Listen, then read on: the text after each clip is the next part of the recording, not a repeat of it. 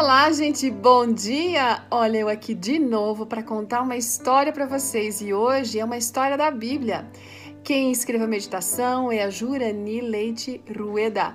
Ela é professora, esposa de pastor, ama estudar, especialmente tudo que envolve educação.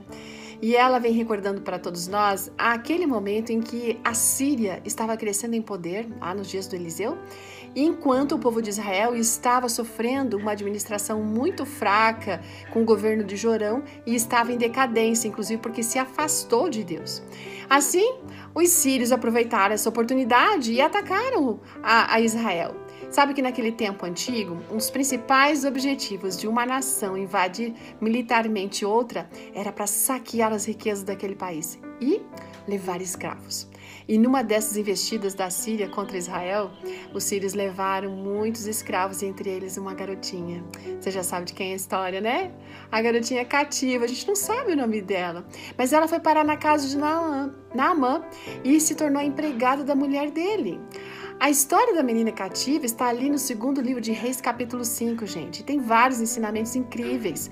E se a gente começa a observar como essa menina enfrentou as dificuldades, a gente começa a tirar algumas lições importantes. E, na verdade, a Jurani tira três lições para nós dessa história. E a primeira é a seguinte: a gente precisa fazer a diferença no lugar onde a gente está, sabe? Veja bem, um dia, essa menina falou para a esposa de Namão o seguinte: Olha, se o meu patrão conhecesse o profeta que está lá em Samaria, eu tenho certeza que ele ficaria curado. Olha, não era plano de Deus que essa menina estivesse na situação que ela estava, é, sofrendo longe de seus pais, órfã, cativa, escrava. Não. Isso era uma consequência das escolhas que aquele povo havia feito, que o povo de Israel fez.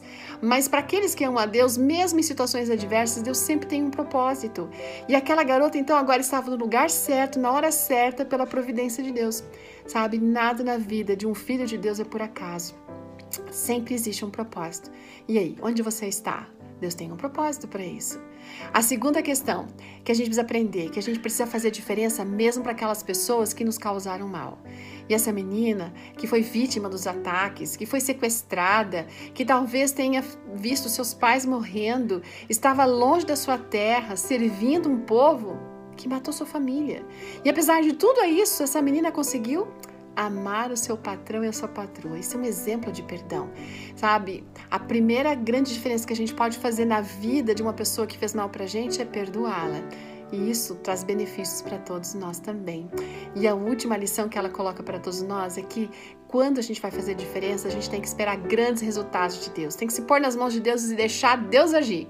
E o que mais impressiona nessa história é o seguinte, que a o ponto em que Israel falhou de ter, é, como nação, né, de ter abandonado o Senhor, de não ter sido fiel a Deus, essa menina ela foi vencedora. Ela se manteve fiel aos propósitos de Deus para sua vida. E em poucas palavras, essa menina conseguiu fazer a diferença na vida de um general e de dois reinos. Sabe? A nossa atitude, ela pode ser eternizada na vida de uma pessoa.